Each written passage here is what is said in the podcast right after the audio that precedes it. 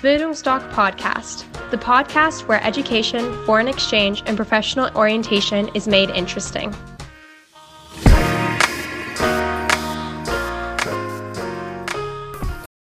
Bildungsdoc Podcast, the podcast where education, foreign exchange, and professional orientation is made interesting.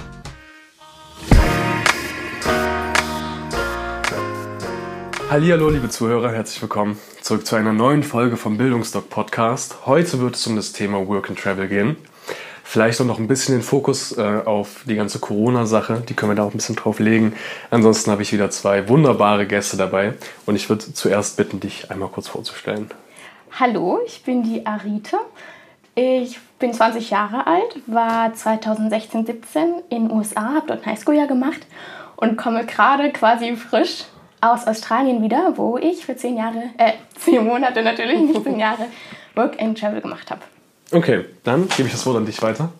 Hallo, ich bin Johanna, ich bin 18 Jahre alt, ich habe gerade mein Abitur gemacht und jetzt plane ich nach Kanada zu, Kanada zu gehen, um dort Work and Travel zu machen. Okay, hast du direkt erstmal irgendeine Frage an der Rite zum Start? Also ich glaube, meine erste Frage wäre so, wie die Anfangszeit ist. Wie, also okay, du bist gerade gelandet, so die ersten zwei Wochen, wo man also noch gar keinen Plan hat und gar keine Kontakte, wie du dich da zurechtgefunden hast einfach. Was du da so gemacht Frage, hast. Mega gute Frage. Und zwar, als ich angekommen bin, das war bei mir ganz besonders. Ich habe mich sechs Wochen vorher entschieden, okay, ich gehe jetzt wirklich nach Australien. Mhm. Habe daraufhin mit Bildungsstock das gebucht. Die haben mir den Flug gegeben und dann habe ich am Abend vorher mir so überlegt, oh, ups, morgen geht's nach Australien los. Und habe angefangen zu packen und mein Zeug zusammengemacht. Habe mich in den Zug gesetzt, bin los, habe mich in den Flieger gesetzt und dann war so, hm, du, das passiert gerade wirklich. Äh, okay. Und dann bin ich angekommen und ich habe ja mit der Organisation äh, eine Woche gebucht gehabt. Mhm. Also die erste Woche war ich quasi vor Ort und habe dort Ansprechpartner gehabt, was für mich eine riesige Hilfe gewesen ist, gerade wenn man allein ins Ausland gehen möchte. Für alles Mögliche. Und das war so, dass ich dort angekommen bin und dann haben die uns mit dem Shuttlebus direkt abgeholt. Und schon, ich habe Zwischenstopp in Dubai gehabt. Mhm. Dort habe ich schon Leute von der Organisation getroffen auf dem Flughafen. Und mhm. mit denen bin ich dann zusammen zum Wake-up gefahren, was jetzt in Sydney war, wo ich angekommen bin. Und dann haben wir als erstes uns natürlich erstmal Nudeln gesucht. Mhm. Weil was isst man auch, wenn man Klar. in Australien ist? Man kocht sich Nudeln. Und sind ein bisschen rumgelaufen. Und dann war auch bald schon mein erster Tag zu Ende. Äh, ich habe zwischendurch eine Stunde Mittagsschlaf quasi gemacht, damit ich kein Jetlag habe. Bin dann wieder aufgestanden und habe bis 2 Uhr früh gefeiert. In der Bar, die unter Make-up ist. und dann hatte ich auch nie einen Jetlag. Und also Tipp gegen Jetlags feiern gehen. Kein Scheiß. Okay. Also wirklich, wenn, wenn ihr die Möglichkeit habt, macht das. Gerade lange wach bleiben. Also zwischendurch kurz schlafen und lange wach bleiben. Weil das habe ich auch in meinem Highschool-Jahr gemacht. Da bin ich auch angekommen gegen 22 Uhr oder so. Mhm. Und war dann bis 2, 3 Uhr früh, habe ich mit meiner Gastfamilie gesessen und wir haben gequatscht. Und dann bin ich am nächsten Morgen um 10 Uhr aufgewacht. Null Jetlag. War richtig cool. Perfekt. Ja, auf jeden Fall. Und danach, am nächsten Tag, haben wir uns dann mit der Organisation direkt getroffen. Und die haben uns ein äh, Einführungsgespräch gegeben quasi, wo sie uns so gesagt haben, okay, hier ist eure SIM-Karte, das und das machen wir jetzt die nächsten Wochen. Und du hast ja alle möglichen Leute mit dabei. Also wir mhm. hatten Leute, die aus dem asiatischen Raum kamen, wir hatten zwei Amerikaner mit dabei, die witzigerweise 28 und 30 waren. Mhm. Die ältesten Teilnehmer, die da je mitgemacht haben, mit sehr gute Freunde dann am Ende auch von mir jetzt geworden. Ähm, und dann war die Woche, haben wir, Gott, was haben wir alles gemacht?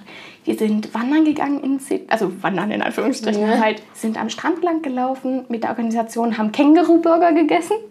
Wie, ähm, wie war das? Ich habe es nicht gemacht. Okay, dazu muss man aber wissen, dass ich genau vorher, wir waren nämlich auch in einem Wildlife Center, also Wildtiergehege quasi. Mhm. Und das machst du auch mit der Organisation und da waren Kängurus und die kannst du theoretisch füttern. Praktisch ähm, oh. hatte ich nichts dabei, aber alle anderen um mich drumherum und ich habe mich halt hingehockt und angefangen mit dem Känguru zu reden. Alle haben mich für bekloppt gehalten und dann ist das Känguru zu mir gekommen und ich habe so angefangen, so unter den Arm so zu rubbeln, quasi wie so ein, also so zu streicheln wie ein Hund. Yeah. Und dann ging es flop, erster Arm auf meinen Arm, flop, zweiter Arm auf meinen Arm. Und dann davon gibt es auch noch Bilder und Videos, wie dieses Känguru mit seinen Pfoten in meinen Kopf und in meine Haare rein, die verwurschtelt und mir ein Küsschen auf die Stirn gegeben hat. Niedlich. Unglaublich. Und danach Känguru-Burger. Okay, das kann ich absolut verstehen. Genau, danke schön. Das war auch meine Meinung. Äh, ja, und auch angeboten wurde, weil du auf die zweite Woche eingegangen bist, ich habe dann dort in dem Hostel das verlängert. Mhm. Und habe aber gleichzeitig mit der Organisation für 600 Dollar ein äh, Trip gebucht, das Surfcamp. Würde ich auch jedem empfehlen. Das war dann in der dritten Woche, nachdem ich dort angekommen bin, habe ich mhm. gleich erstmal ähm, Bauch in die Sonne gehalten, mich total verausgabt beim Surfen. Also das kann ich auch jedem empfehlen. Aber generell mit Organisationen, du machst SIM-Karte, du bekommst dein Bankkonto, da helfen die dir, die helfen dir dein Resümee zu schreiben, mhm. also deinen Lebenslauf und zeigen dir, wo du dich bewerben kannst und was für Apps sinnvoll sind in Australien, in mhm. diesem ersten Gespräch quasi. Was war denn so dein erster Job? Das hat tatsächlich relativ lange gedauert, aus dem Grund, dass ich sehr, sehr picky war. Mhm. Ähm, kann sehr, sehr schnell gehen. Also ich habe auch äh, der junge Mann, mit dem ich mich dann später zusammengetan habe, der ist nach Australien gekommen äh, hat gesagt, okay, hier irgendeinem Hostel angesprochen, was machst denn du, sag mal. Und er hat gesagt, ja, ich arbeite da und da. Okay, gib mir mal den Kontakt. Kontakt Mach ich auch.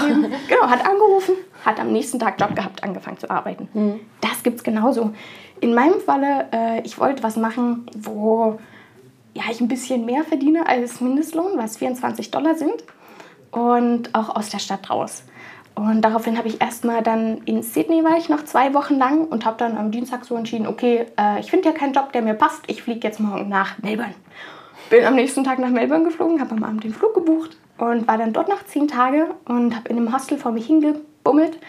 Und dort habe ich dann, nachdem ich das Hostel gewechselt habe, eine junge Frau kennengelernt und die hat gesagt, hier, du, ich kenne jemanden, der ist gerade in Mildura, ähm, wo es ganz viele Farmen gibt und so. Mhm.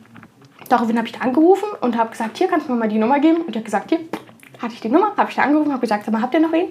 Und er hat gesagt, ja, komm her, wir suchen dir was, da ist dein Zimmer, bring genug Geld mit. Das ist generell wichtig, wenn man irgendwo Neues hingeht. Innerhalb, der, innerhalb von zwei Wochen wird einem quasi in Anführungsstrichen äh, garantiert, dass man einen Job bekommt. Mhm. Aber trotzdem genug Geld im Prinzip noch mit haben, um dann dort das zu bekommen. Das ist sinnvoll, nicht unbedingt nötig, aber es wäre sinnvoll dann bin ich mich dort angekommen und dann habe ich auch, ich glaube, drei, vier Tage später meinen Job gehabt, was äh, ganz komisch, ich weiß nicht richtig, wie ich es bezeichnen soll. Ich bin acht Stunden lang am Tag über ein Feld gelaufen und habe Plastikmesser in den Boden gesteckt. Ein Hoch auf Umwelt. Oh Gott. ja, nee, die haben nämlich äh, die Plastikmesser genommen, um zu markieren, wo die jetzt für die Weinreben, also das war Vineyard Work, heißt mhm. das, zu markieren, wo die Weinreben gepflanzt werden sollen ganz besonders. Stranger Job auf jeden Ganz genau. Und genauso, aber auch du machst ja die Pfosten, wo die Weinreben und so dran sind. Mhm. Das war der erste Job. Und dann anschließend habe ich gleich einen zweiten Job gemacht, was äh, auch wieder Vineyard Work war. Und zwar hast du deine Pflanzen und da hängen immer ganz viele Äste runter. Und diese Äste müssen genommen werden, reingesteckt und wieder hoch. Und das habe ich dann für die nächsten paar Wochen gemacht. Dann, ja, Zwischendurch ganz viel Schwarzarbeit, das dürfte aber keinem sagen. Nein, das theoretisch ist, natürlich. Ist theoretisch natürlich. Ähm, nee, das machen ganz viele tatsächlich. Das ist auch gar nicht verwerflich, wenn man noch mal ein bisschen, das ist Cash in Hand. Das ist wie wenn ihr eurer Oma beim Rasenmähen helft. Ja. Das ist genau das Gleiche, bloß halt für Fremde. Hm. Das ist aber auch zum Beispiel über das Hostel gelaufen. Da hat das Hostel dann auch nichts davon. Ähm, ja, sondern nur ich selbst, wenn es dann doch mal ein bisschen knapp wurde. Okay, cool. Also war es so hauptsächlich so Plantagenarbeit oder hättest du irgendwie eine Empfehlung, wenn man sagt, okay, ich will irgendeinen speziellen Job machen? Also ich möchte jetzt zum Beispiel nach Kanada und ich würde voll gerne Skilehrer machen da. Mhm. Deswegen mache ich jetzt auch so eine Skilehrerausbildung und ja, hättest du eine Empfehlung, wenn man irgendeinen speziellen Job haben möchte, weil du, keine Ahnung, den irgendwie unbedingt haben möchtest oder da irgendwas Besonderes kannst oder so. Hast mhm. du auch sowas gemacht in der Richtung? Also erstes Mal, wenn du es willst, dann kriegst du das auch hin. Du gehst dahin, du rufst die an und sagst, hier, ich bin die und die Person, ich kann das und das, ich bin ein großartiges Mitglied für ihr Team, wenn ihr mich nehmt. Und was halten wir davon, wenn wir das einfach mal ausprobieren? Hm. In vielen Fällen wird dann gesagt okay, kommen Sie mal her, wir gucken uns das mal an. Und wenn man einen speziellen Job möchte, ich würde grundsätzlich empfehlen, wenn man die Möglichkeit auf einen Job hat, nehmen. Und dann kannst du parallel immer noch weitersuchen. Ja. Wenn man was Bestimmtes möchte, dann ruht man sich darauf nicht aus, sondern sagt, okay, ich möchte genau an den Ort hin. Dann sagt man zum Beispiel, wenn jetzt Skilehrer, du bist, gehst in ein Skiresort und suchst dir dort, versuchst dort reinzukommen und wenn mhm. du es nicht sofort schaffst, arbeitest du halt erstmal im Café, was ja. im Skiresort ist. Und dann arbeitest du da mal eine Weile und dann lernst du vielleicht irgendeinen Skilehrer oder so kennen. Und dann kannst du diesem Skilehrer sagen, hey, weißt du was, ich würde super gern bei euch arbeiten. Und dann sagt der Skilehrer, ach, du bist mir so sympathisch, ich gebe dich mal weiter an Personaler, was weiß ich. Ja. Also so habe ich viele meiner Jobs bekommen. Das über, also persönlich ansprechen, das ist Ja. wirklich der Schlüssel zum Erfolg, wenn man so sagen möchte. ähm, ja, also bei mir war es nicht so, dass ich einen bestimmten Job machen wollte, sondern ich habe immer das genommen, was gerade gekommen ist, was mir das Leben auch sehr leicht gemacht hat.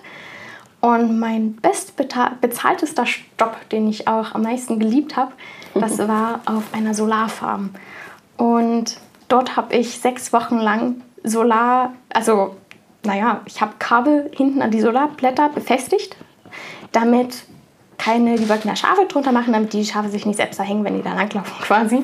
Das ist sehr morbide, aber das, das ist es halt. Muss jemand machen. Ganz genau, ganz genau. Und da bin ich hingekommen, weil in meinem Hostel der junge Mann, von dem ich gerade gesprochen habe, mit dem ich dann äh, zusammengekommen bin und auch acht Monate zusammen gereist bin, äh, der hatte da Verbindungen hin und da sind wir dann zusammen hingegangen.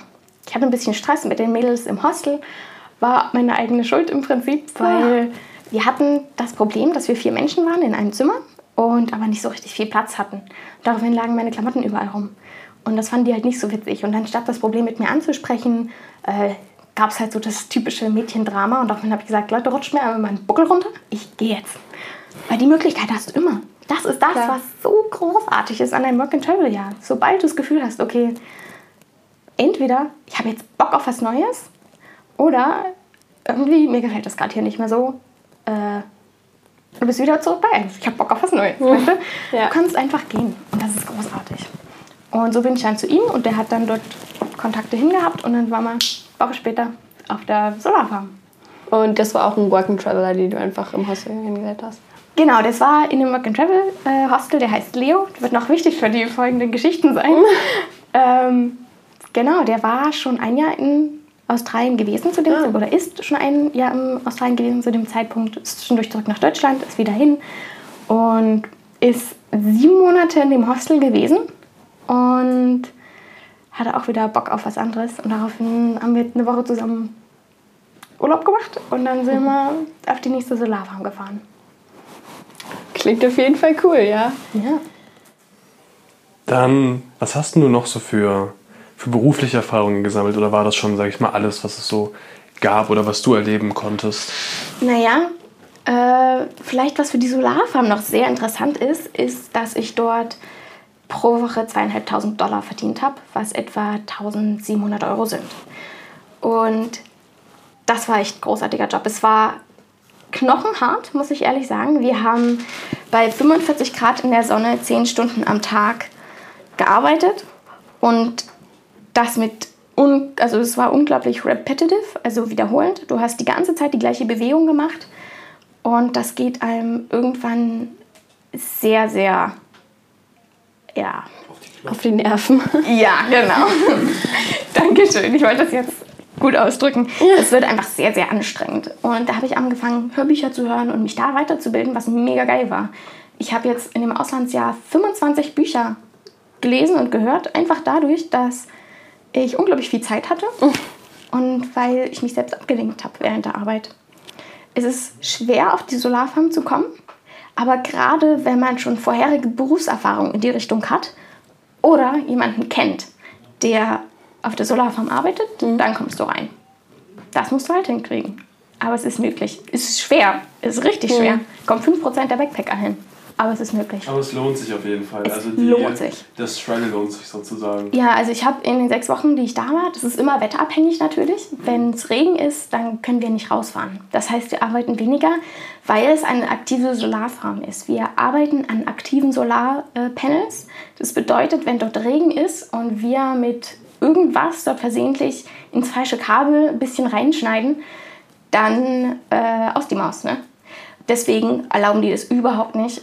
Bei einem Tropfen Regen sofort rein. Alle. Auf der ganzen Solarfarm. Und ja, habe ich die Frage vergessen. Ist, du hast die Frage gut beantwortet, sag ich mal. Jetzt kommt aber für mich so die Frage, überleg mir, ja, war ein cooler Job. Was hast du da mit dem, mit dem ganzen Geld gemacht? Erzähl mal so, was so der, der Travel-Aspekt deiner Reise gewesen ist. Ja, also Bei uns war es so, dass ich durch Leo, ich habe ihn kennengelernt, als er sein Auto noch nicht hatte, aber er hat sich einen Ellie Series Land Cruiser gekauft für 20.000 australische Dollar, was eine gigantische Stange Geld ist. Und das Geld, was wir dann dort verdient haben, haben wir zum einen in ein Dachzelt zusammen investiert. Das war ein Alu-Cap.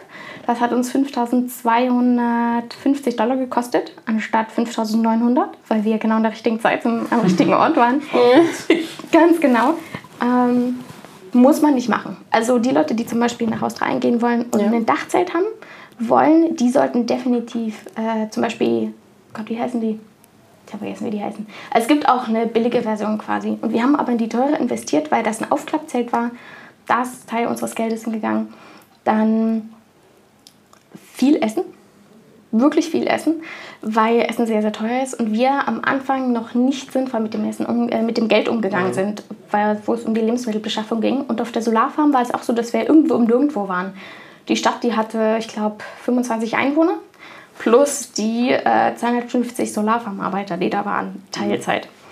Und dort war das Essen einfach sehr teuer. Ansonsten ist ein großer Aspekt für uns Sprit gewesen. Wir haben, wir sind 26.000 Kilometer gefahren mit diesem Auto. Und der hat im Schnitt zwischen 13 bis 17 Liter pro, also pro 100 Kilometer gebraucht und haben dann insgesamt zwischen 5.000 bis 6.500 Dollar für Sprit ausgegeben. Ähm, also wirklich, Essen ist ein großer Aspekt gewesen. Wir hatten Reparaturen an dem Auto. Da ist das Geld hingeflossen. Und wir hatten die grandiose Idee, uns einen Hund zu kaufen. genau. Äh, wir waren, muss man sich auch mal überlegen, also wir waren in Kangaroo Valley und es hat geregnet und wir hatten nichts zu tun. Und daraufhin sind wir in einen Hundeshelter gefahren und haben uns dort die Hunde angeschaut. Und rückblickend war das wohl nicht die glücklichste Idee. Aber wir haben dort einen anderen Hund gesehen, den wir super toll fanden, weil Leo wollte schon immer gerne einen Hund haben. Und wenn wir zu zweit sind und auch mit Arbeiten geht es voll, wenn einer kürzer arbeitet, der andere länger, damit genug Zeit mit dem Hund verbracht werden kann. Ähm, deswegen war das okay, weil wir hatten geplant, ich hatte tatsächlich geplant, mit Leo äh, erstmal mehr oder minder für immer zusammen zu sein zu dem Zeitpunkt. Das hat Corona dann leider doch ein bisschen anders gestaltet am Ende. Aber auch aus eigener Wahl. Das war nicht Corona der Hauptgrund. Aber wir sind dann dorthin und haben den Hund gesehen und sind mit ihm ein bisschen rumgelaufen. Das war ein relativ großer Hund und der ist aber mit dem Auto nicht klargekommen. Daraufhin haben wir uns noch die Welpen angeschaut, weil als wir zuerst in diesen Hundeschacht reingekommen sind, war es nämlich so, dass dort so ein Käfig war und da waren drei Hunde drin. Es waren nach oben offener Käfig. Und unser Hund, der hieß dann Jackson, wie Michael Jackson. der war in dem Käfig drin und ist, hat uns so gesehen, hat sich übelst gefreut und ist in den Käfig hochgeklettert. Das habe ich auch noch nie gesehen. Der ist mit den Pfoten in diese Streben rein und ist nach oben. Und dann habe ich ihn ihn so nach hinten kippen sehen und habe mich runter und habe ihn sofort hoch an meine Brust genommen. Und Leo stand so neben mir, halt, das kannst du doch nicht machen. Hat den Hund genommen und zurück in den Käfig. Also nicht geworfen, aber sehr schnell zurückgepackt. Ähm, damit war das auch erstmal vorbei und dann haben wir drüber nachgedacht und sind wiedergekommen am nächsten Tag und haben gesagt, sag mal, können wir auch noch mal den anderen Hund sehen? Und daraufhin haben sie halt Jackson rausgebracht, der zu dem Zeitpunkt noch Carl hieß. Wer nennt einen Hund? Carl, mal ehrlich. Das, sind- das, das sind die wichtigen Fragen, die jetzt hier kommen. Ganz genau. Aber ist auch egal. Ähm, dann haben wir den gesehen und der musste noch kastriert und gechippt werden. Und dann haben wir halt ernsthaft überlegt, okay, machen wir das jetzt oder nicht? Und dann haben wir uns dafür entschieden, sind am nächsten Morgen wieder hingefahren und haben ein Down Payment, also eine Anzahlung gemacht für 100 Dollar. Die habe ich dazu gegeben und dann am Freitag, also irgendwie drei, vier Tage später, war er dann kastriert und durfte an uns gegeben werden. Und dann haben wir nochmal weitere 300 Dollar. Also allein dafür sind nochmal 400 und dann kam noch Essen, was weiß ich was. Also sind sicher nochmal 1500, 2000 Dollar in diesen Hund geflossen. Aber hat sich bestimmt gelohnt, oder? Auf jeden Fall. Es war, glaube ich, eine, eine schöne Experience, da zu dritt durch die Kante zu düsen. Ich muss euch sagen, für mich persönlich, ich, also erstmal so, ich empfehle keinen Backpacker, der nicht plant, für immer in Australien zu bleiben, einen Hund sich zuzulegen. Es ist unglaublich anstrengend. Du darfst in keine Nationalparks rein. Da steht eine sehr, sehr große Strafe drauf. Das darfst du nicht machen. Und du hast einfach immer Probleme damit, weil du musst, du hast die großartige Möglichkeit, Free Camp Spots in Australien zu haben. Du hast eine App, die heißt Wikicamps Und die zeigt dir ganz viele Orte an, wo du kostenlos stehen kannst mit deinem Auto. Und das ist geil, weil du hast null Mietkosten. Du musst kein Caravanpark, kein Hostel, kein gar nichts. Du hast nur deine Spritkosten.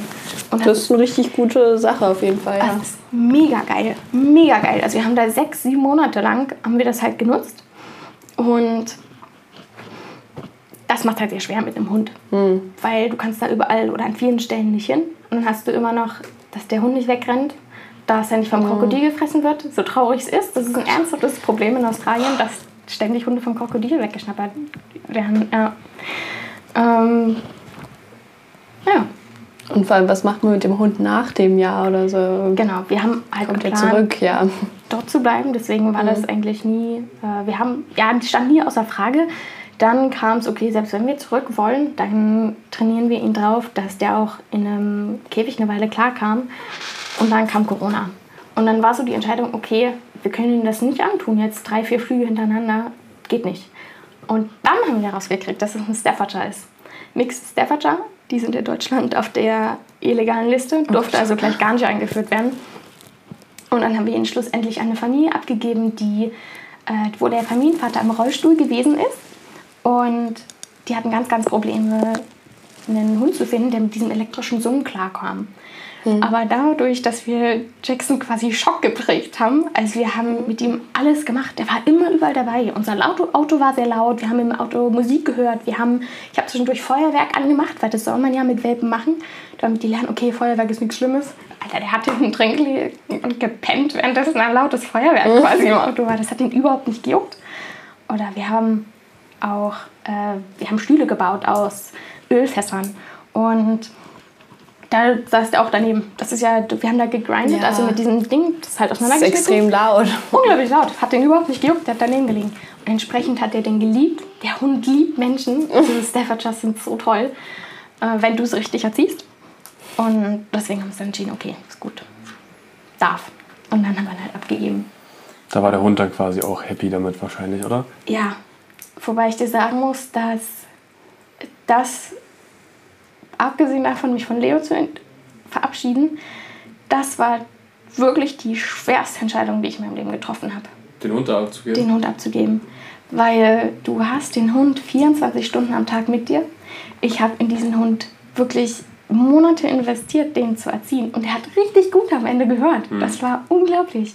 Und diese Liebe, was das Tier dir gibt, das ist auf einem anderen Level. Ich habe nie gedacht, dass ich ein Hundemensch bin.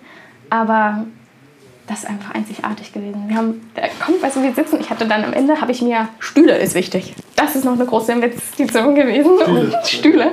Weil wir haben da ja jeden Abend dran gesessen und ich hatte dann äh, einen, einen Stuhl, der so ein bisschen wie ein Sessel war, weil ich bin ein Schiefsitzer, wenn man so sagen, ich hänge immer meine Beine über die Lehne und habe damit übelst viele Stühle, die wir schon vorher hatten, kaputt gemacht. Und dann haben wir gesagt, okay, wir kaufen jetzt einen anderen. Und dann ist er immer abends zu mir reingesprungen. Ich habe da, gelesen, äh, da gesessen und gelesen und der hatte halt auf meinem Schoß oder neben mir und hat immer geschlafen. Und das ist einfach diese Liebe, die du für dieses Tier empfindest, das ist unglaublich. Das ist, also es klingt auf jeden Fall sehr schön. Aber ich würde jetzt gerne noch mal ein bisschen von dir wissen, wie sonst so die Erfahrungen waren. Ich sag mal, außerhalb von, dem, von den ganz schönen Hunderfahrungen, die du gesammelt hast. Wie war so der, der Travel-Alltag? Wo seid ihr überall rumgekommen? Was habt ihr so Schönes gesehen? Kannst du mal ein bisschen berichten? Ja, also im Prinzip, ich habe die gesamte Ostküste gemacht. Und dabei haben wir ganz viele verschiedene Stops gemacht. Und was ich dazu sagen muss, warum wir auch am Ende so viele Kilometer hatten, wir sind ganz schön viel von A nach B, nach A nach B, nach A nach B, also die ganze Zeit hin und her gefahren. Weil wir sind zuerst ein bisschen gereist und danach äh, haben wir gearbeitet. Und dann ist Leos Bruder nach Australien gekommen, daraufhin sind wir wieder gereist. Und dann kam Corona. Und dann konnten wir natürlich erstmal nicht mehr reisen. Mm, Aber generell zu was ich zum Reisen sagen kann, es ist unglaublich. Also, wenn ich einfach mal bloß kurz auf an die Tiere denke, die ich alle gesehen habe, ich habe wilde Pferde gesehen, gigantische Herden. Ich, oh, ich kriege Gänsehaut, wenn ich dran denke. Ne? Total krank. Wir haben natürlich Kängurus. Das erste Mal, wenn du ein Känguru siehst, ist so voll, boah! Und irgendwann gehen sie dir richtig auf den Sack. ja, ich kann auch positiverweise äh, berichten, dass wir nur einen Känguru überfahren haben. Ähm, Was? Positiverweise in 26.000 Kilometern. Also das ist was, worauf sich eigentlich jeder Backpacker einstellen kann.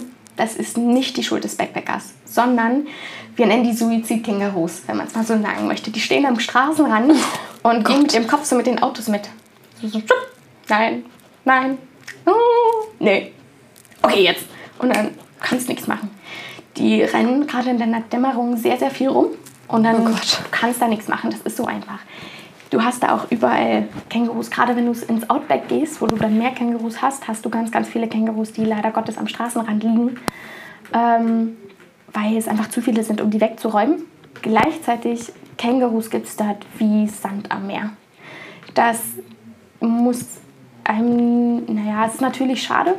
Wenn, man, wenn einem das passiert, regelt man folgendermaßen, man schaut sich, man hält an, macht Warnblink an, guckt sich das Känguru an. Es ist wichtig, in die Bauchtasche reinzugucken, ob dort ein Baby drin ist. Mhm. Und was, wenn das nicht ist, nimmt man das, zieht es zum Straßenrand. Man braucht das auch nicht unbedingt melden, zumindest nicht in Queensland, New South Wales und Victoria. Und dann ja, ist es traurig, aber das ist passiert. Aber davon abgesehen, um jetzt mal wieder auf ein positives Thema zu kommen, wir haben auch, wir haben ja uns, wir waren auf einer Insel, die hieß Fraser Island. Und das ist wirklich das Paradies auf Erden. Also ich kann euch nur sagen, dort wird jeder Backpacker hingehen wollen. Man hat dort die Möglichkeit, entweder eine Tour zu buchen, was drei Tage sind, wo man sich halt primär die Ostseite anschaut von Fraser Island. Ich kann euch aber empfehlen, wenn ihr ein Four-Wheel-Drive habt, also Vierrad-Allantrieb, fahrt mit dem auf Fraser Island und fahrt auf die Westseite zum höchsten Punkt, wo ihr mit dem Auto hinkommt. Wir haben dort zweieinhalb Wochen lang gestanden in der Zeit, in der Corona passiert ist. Wir mhm. haben keinen Empfang gehabt. Wir haben davon nichts mitgekriegt. Oh Gott. Wir waren im Paradies. Wir hatten weißen Strand, klares blaues Wasser. Hinter uns ist ein Süßwasserfluss äh, lang gelaufen. Neben uns standen noch Australier, die äh, Zinnboote hatten, mit denen wir dann zusammen rausgefahren sind und Crabs, also Krabben gefangen haben. Und ich habe einen Oktopus gesehen, zum Ach, Beispiel. Cool. Wir haben Stachelrochen gesehen, mehrfach. Wir haben auch versehentlich eingeangelt, aber da kann man nichts machen. Äh, und die Erfahrung, die mir noch am krassesten auch mit in Erinnerung geblieben ist auf Fraser Island, war, dass wir wahrscheinlich zur Zeit dort waren, als die Schmetterlinge geschlüpft sind. Und dann schon wieder Gänsehaut. Ach, das ist so krank gewesen. Ihr müsst euch vorstellen, ich bin für morgens auf dem Autodach oben, was ja 2,60 Meter Höhe ist, aufgewacht. Und gucke raus und da sind hunderte, tausende Schmetterlinge. Und die kommen alle aus der Einrichtung, quasi auf unser Fenster zu und fliegen dann um uns herum. Und das ging die nächste Woche so weiter. Und man ist dann aufgestanden raus und ich bin am Strand lang gelaufen und ich habe mich geduckt, damit ich nicht die ganze Zeit Schmetterlinge im Gesicht habe. Krass. Also das klingt auf jeden Fall traumhaft. Ich wollte gerade schon fragen, was so dein Highlight war an Erfahrung, also von, vom Reisen her. Und ich glaube, das war auf jeden Fall dein Highlight, oder? Eines der, du kannst kein Highlight sagen. Das ist jeder Mensch, den du fragst, der Work and Travel gemacht hat. Du kannst kein Highlight sagen. Hm. Es gibt von den wilden Pferden über das Kuschelkänguru, über yeah. die Schmetterlinge, über Stachelrochen. Du hast alles mit dabei. Und das ist ja das, was dieses Auslandsjahr so einzigartig macht dass du diese ganzen Erfahrungen sammelst und dass du so viele unglaublich tolle Menschen kennenlernst. Das ist einfach das, warum jeder Mensch ins Ausland gehen sollte, der diese Möglichkeit hat. Bei mir war eigentlich auch die Entscheidung, ich bin jetzt zurückgekommen, wenn man, weil ich mir gedacht habe, okay, jetzt ist Corona, ich habe hm. ich konnte nicht aus dem Staat raus, weil alle Grenzen geschlossen sind in Australien und habe dementsprechend auch nicht wirklich Arbeit gefunden zu dem Zeitpunkt. Klar. Normalerweise ist das sehr, sehr simpel, aber zu dem Zeitpunkt war das ein bisschen tricky, weil ich einfach nicht aus dem Staat raus konnte. Ich habe dann gesagt, okay, ich gehe jetzt nach Deutschland und studiere und komme dann zurück. Du kannst ja vielleicht noch mal ein bisschen genauer auf dieses Corona-Thema eingehen, weil es vielleicht auch viele Leute interessieren wird, die sich jetzt überlegen, ins Ausland mhm. zu gehen. Inwiefern euch das beeinträchtigt hat und ähm, wie das dann im Endeffekt dazu kam und also nicht wie es zu Corona kam, aber dann zu deinem mhm. Abschied kam und gib da einfach mal so einen kleinen Einblick vielleicht. Okay, also es hat damit angefangen, dass wir ja auf Fraser Island waren und dann hat Corona richtig angefangen und davon haben wir wirklich nichts mitgekriegt. Wir mussten, damit wir empfangen haben, eine Düne hochlaufen, die also wirklich gefühlt im 75 Grad Winkel war. Und dort hatten wir dann ein Fipselchen empfangen und das haben wir ja auch bloß sehr selten gemacht, weil wir die Dünung hoch mussten. Und dann haben wir so gehört, okay, jetzt werden in Deutschland Schulen geschlossen, oje, oje. Äh, in, dann wurde gesagt, okay, in Australien werden jetzt die Grenzen geschlossen. Und dann haben wir uns entschieden, okay, wir sind hier am schönsten Ort der Welt, wir bleiben jetzt hier. Und daraufhin sind die Jungs nochmal mit in Australien, die wir dort hatten, äh, mhm. mit dem Boot irgendwie 100 Kilometer ins Festland gefahren und sind dort einkaufen gegangen. Und dann sind sie zurückgekommen und haben uns gesagt, ey Leute, wir glauben, die Welt geht unter. Also auch die Australier haben natürlich total Panik gehabt, haben alles leer gekauft mhm. und dann sind die mit diesem Zinnenboot zurückgekommen, was einen Meter tiefer im Wasser lag. Vollgepackt mit Vollgepackt Essen. mit Essen. Und dann haben wir das alles wieder da äh, reingepackt, also ins Auto, in die Autos reingemacht. Und dann kam die Nachricht, Fraser Island wird evakuiert. Und daraufhin mussten wir von der Insel runter und dann haben wir uns gesagt, okay, dann treffen wir uns jetzt wieder mit dem Bruder von Leo, der ja nach wie vor in Australien war und sind dann mit dem zusammen ein bisschen rumgefahren und durch Zufall auf einen Caravan-Park gekommen, auf dem wir dann die nächsten sechs Wochen gestanden haben, weil man nicht mehr rumreisen durfte. Also das ist auch ein Problem, was ganz viele Backpacker hatten, dass die ganzen Free-Camp-Spots, wo die ganzen Backpacker normalerweise sind, ja. wurden von der Polizei geräumt, weil das natürlich die Infektionsherde waren und die mhm. Hostels. Das war natürlich sehr, sehr unpraktisch für viele Menschen, aber wenn man ein Auto hatte, dann konnte man in einen Caravan-Park gehen und dort stehen. Und wir hatten unglaublich Glück, weil wir standen äh, in dem Mountain View Caravan Park. Mach ich gleich mal ein bisschen Werbung, weil die hm. so toll waren. Also wer nach Australien kommt, Vater war vorbei. Der hieß Phil, der das dort äh, quasi managt. Und mit dem haben wir uns auch gleich angefreundet. Wir haben für die, also insgesamt waren wir da acht Wochen, wir sind da immer wieder zurückgekommen. Und der, wir haben, glaube ich, 300 Dollar insgesamt maximal bezahlt. Das ist unglaublich. Oh. Vor allem, weil wir zu zweit locker 2000 Dollar pro Monat gezahlt hätten. Mhm. Und wir waren im Endeffekt zwei Monate da für 300 Dollar, weil wir uns auch mit dem Caravan-Menschen angefreundet haben. Mhm. Und das war unglaublich. Wir hatten auch gute Freunde, mit denen wir zusammen auf Fraser waren, von denen wir uns dann getrennt haben. Die, haben, die standen am Straßenrand und da haben die gerade ihr Auto ge also gefixt. Und da ist ein Australier vorbeigefahren, hat umgedreht, zurückgefahren, hat gesagt, ey Leute, wo schlaft denn ihr? Und die so, ey, wir haben gar keinen Plan, wir wissen es nicht. Wisst ihr was? Ich habe ähm, eight acres, äh, acht Hektar. Kommt zu mir, könnt bei mir auf der Kuhherde, auf der Kuhwiese stehen. Daraufhin haben die zwei Monate lang auf der Kuhwiese gestanden. Also die Australier sind so unglaublich nett. Das kann man sich nicht vorstellen. Und deswegen, da braucht man sich gar keine Sorgen machen, wenn sowas passiert. Es gibt immer eine Lösung. Und die Menschen bieten einem normalerweise auch viel an. Und dann war es so, dass wir keine Arbeit gefunden haben. Dann haben wir uns gesagt, okay, jetzt ist die Reise, das Reiseverbot wieder aufgehoben. Wir fahren jetzt nochmal nach Cairns hoch, falls ich jetzt wieder nach Deutschland gehen sollte. Daraufhin sind wir von Brisbane hoch nach Cairns innerhalb von drei Tagen. Und dort haben wir dann auch Jackson abgegeben. Dort haben wir uns auch mit unseren Freunden wieder getroffen, die auf der Kuhweide gestanden haben. Und sind dann langsam wieder runtergetingelt. Und dann habe ich mich entschieden, okay, ich fliege jetzt zurück nach Deutschland und habe die ganze Zeit. Wann war das? In welchem Monat bist du zurückgekommen? Ich bin am 17. Juni. Juli? Welchen Monat haben wir gerade? August, ne? Ja. Juli dann. Juli, 17. Juli bin ich zurückgekommen. Und ja, das ist, das ist es halt. Du verlierst vollkommen Überblick über die Zeit. Und das ist auch total egal, weil du brauchst es da nicht. Du machst dein Ding und das ist gut so. Äh, ja, und ich habe bis zur letzten Sekunde gehofft, dass ich vielleicht doch noch in Australien bleiben kann, mir ein Jobangebot bekommen. Witzigerweise hat Leo dann am Tag, nachdem ich geflogen bin, das Jobangebot bekommen. Und ich habe mir gedacht, das gibt's doch jetzt nicht. Ja. Aber es ist ist eine Lebensentscheidung gewesen und das ist auch gut so, weil jetzt studiere ich, dann habe ich eine gute Grundlage und dann ist es auch gut so. Ja. Das Lustige allerdings war, dass einfach nochmal dies mit diesem Australien zeigt, wie toll das Land ist, dass wir an diesem letzten Tag sind wir nochmal äh, in ein. Ach, Papageien. Das war auch noch nämlich so. Wir sind Ganz wichtig, Papageien. Papageien. Wir sind in den Tambourine Rainforest gefahren. Und dort haben wir, sind wir rumgelaufen und ich hatte überall Papageien auf mir sitzen.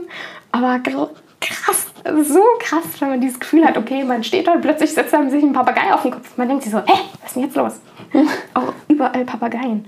Wir haben ja auch, also wie gesagt, mehrfach Free Camp Spots genutzt ja. und tausende Kakadus, über überall Kakadus. Also ich hasse keinen Vogel so sehr wie Kakadus, weil die wirklich überall sind. Mm, und dort haben wir dann nochmal den Mann, mit dem wir auf Fraser Island waren, die mhm. vier Australier, die haben wir dann dort wieder getroffen. Und er hat gesagt, ja, wisst ihr was, kommt bei mir nochmal vorbei. Daraufhin habe ich spontan am letzten Abend, an dem ich in Australien bin, bei dieser Familie nochmal Abendbrot mitgegessen und unglaublich tolle Gespräche gehabt. Und dann habe ich mich von Leo verabschiedet, was auch nochmal sehr schwer war. Also wer in Australien mit dem man zusammenkommen möchte, macht das. Das ist großartig. Seid euch aber auch den Konsequenzen bewusst, dass wenn es endet, das sehr, sehr schwer ist. Wenn man sich nicht irgendwie äh, auseinandergelebt hat und sagt, also es kann auch sein, dass man sagt, okay, wir müssen jetzt in, in verschiedene Richtungen gehen. Das ist auch mhm. vollkommen okay. In unserem Fall waren wir jedoch sehr glücklich und ich habe gesagt, okay, ich gehe jetzt trotzdem nach Deutschland zurück, weil ich möchte eine Ausbildung haben. Und in Australien zu studieren war finanziell nicht möglich. Mhm. Und daraufhin habe ich mich von dem Mann, von dem ich mich liebe, äh, verabschiedet, bin zurück nach Deutschland. Das ist auf jeden Fall hart. Mega hart. Würde ich auch niemandem empfehlen. Das ist furchtbar, furchtbar. Furchtbar, furchtbar. Okay, wir haben jetzt schon von dir so einen Umgang, das Thema ein bisschen aufzulockern. Äh, wir haben von dir jetzt schon so eine kleine Lebensweisheit, einen kleinen Tipp mitbekommen. Gibt es sonst irgendwelche Tipps, die du Leuten mitgeben würdest, die vorhaben, ins Ausland zu gehen? Geht entspannt dran und seid euch sicher, dass es gut werden wird. Also egal in welcher Situation ihr seid, es gibt immer eine Lösung. Und wenn ihr kein Essen mehr habt, das ist kein Problem. Fragt einfach jemanden, die werden euch mit hundertprozentiger Sicherheit ein Essen geben, wenn ihr irgendwie so ein Problem habt. Egal was ihr habt, einfach fragen. Also es war auch unser Auto war kaputt, um das wieder, wieder zu unterstützen. Ich habe ganz viele Geschichten in diese Richtung. Wir wurden abgeschleppt und dann waren, standen wir in der Stadt und sind zum Mechaniker gebracht worden und der hat sich das Auto ange angeguckt hat gesagt, okay, Teil, okay, hat nicht mehr mit uns geredet, ist sofort ans Telefon, hat Toyota angerufen und gesagt, ich brauche das am Monat Expresslieferung, äh, am Montag, weil die sonst zugemacht haben. Danach hat er sich mit uns unterhalten und haben so gesagt, hm, naja, okay, wir können mit dem Auto nicht wirklich fahren, weil hinten unsere Rückachse, die, das hat Öl, ist Öl rausgekommen, damit kannst du nicht fahren. Und er hat gesagt, wisst ihr was? Ich habe da ein Stückchen Land, rollt das Auto dahinter, könnt ihr stehen für die nächsten drei Tage. Es gibt okay. immer eine Lösung. Und generell den Menschen gegenüber offen sein. Weil selbst wenn man im ersten Moment jemanden, man hat ja, man steckt Menschen immer gleich in eine Kiste. Hm. Offen sein, den Menschen kennenzulernen, den man da vor sich stehen hat. Weil ich habe auch, also meine Freunde, die ich da gefunden habe im Ausland, sind primär, ich glaube, Ü25, auch Leo ist 25. Und das sind genau die Menschen, von denen du dann richtig, richtig krasse Lebenserfahrungen kriegst, mit denen du unglaubliche Gespräche führen kannst. Und ich würde außerdem sagen, wenn ihr jetzt direkt nach Australien geht, nicht bloß in die Städte, geht auch in das äußere Land, weil das ist natürlich unglaublich schön und also naturtechnisch und geht nach Western Australia. Das ist wichtig, geht nach Western Australia, weil Ostküste macht jeder, mhm. Westküste ist viel schöner. Das kann ich eben sagen. Das heißt quasi offen sein und an die Westküste gehen. Genau. Das sind deine Tipps. Ganz genau. Mehr kann man dazu nicht sagen, wirklich. Man muss sich darauf einlassen. Das ist die, Haupt, die Hauptsache, was man machen muss. Alles klar. Hast du noch irgendwelche Fragen, die du noch loswerden willst? Du hast auch schon viel gefragt, was ich noch fragen wollte, deswegen fällt mir eigentlich gerade nichts ein. Also ich ähm, finde, es klingt einfach alles richtig cool, auch mit den Kontakten, die du alles geknüpft hast, weil ein, einer meiner Fragen war einfach gewesen so, ja, wie hast du Kontakte gefunden, wie hast du Freunde gefunden? Oder trifft man nur Work-and-Traveler oder wie, trifft, wie kriegt man das hin, dass man sich dann vielleicht auch mit Australiern anfreundet oder so. Aber wie du das jetzt schon erzählt hast, ist meine Frage eigentlich schon beantwortet im Sinne von, dass das alles einfach so automatisch passiert und äh, ja, naja, das ja. kommt auch ein bisschen drauf an, weil wenn du dich primär in Hostels aufhältst, wirst du primär dich mit Work-and-Travel-Leuten umgeben. Du wirst primär Leute haben, die nicht Australier sind. Das ist auch okay. Aber wenn man jetzt sagt, okay, ich möchte wirklich Australier kennenlernen, dann sprichst du einfach mal Australier an und generell kennenlernen. Sprich die Leute an. Das ist das Einzige. Lächle, geh auf die Menschen zu. Das ist noch ein Tipp. Geht aus eurer Komfortzone raus weil das macht das Jahr, das Jahr großartig. Die schönsten Momente, die ihr haben werdet, sind ungeplant. Mhm. Siehe Jackson. also, genau das ist das. Dann hätte ich noch eine allerletzte Frage an dich, die ich jedem immer stelle. Und zwar würdest du es nochmal machen? Hundertprozentig. Eine Milliarde prozentig. Also, das war jetzt auch mein Plan. Wäre Corona nicht gewesen und hätte ich mich nicht entschieden, nach Deutschland zurückzugehen, wäre ich weiter in Australien geblieben. Ich hatte großartige Menschen, großartige Arbeitsmöglichkeiten und ich vermisse Australien und Jackson und Leo jeden Tag, den ich hier bin. Und es ist, ist hart. Hart. Aber du würdest es auf jeden Fall wieder machen und du hast ja dann auch die Chance, das alles wieder zu erleben. Ja. Ich drücke dir auf jeden Fall die Daumen dafür. Ich hoffe, dass alles so wird, wie du dir das wünschst und wie du dir das vorstellst. Ansonsten würde ich mich jetzt erstmal verabschieden und möchte mich ganz, ganz herzlich bedanken für die wunderbare Folge, die wir hier heute gezaubert haben, weil es doch sehr, sehr viele coole Geschichten äh, sind bei rumgekommen, auch Leu äh, Geschichten, die ich sonst noch nie gehört habe irgendwie. Mal was ganz, ganz Neues. Deshalb vielen, vielen Dank, dass ihr beide da wart. Und ich würde mich jetzt verabschieden und sage Tschüss vom Bildungsdoc Podcast und bis zu einer nächsten Folge. Ciao.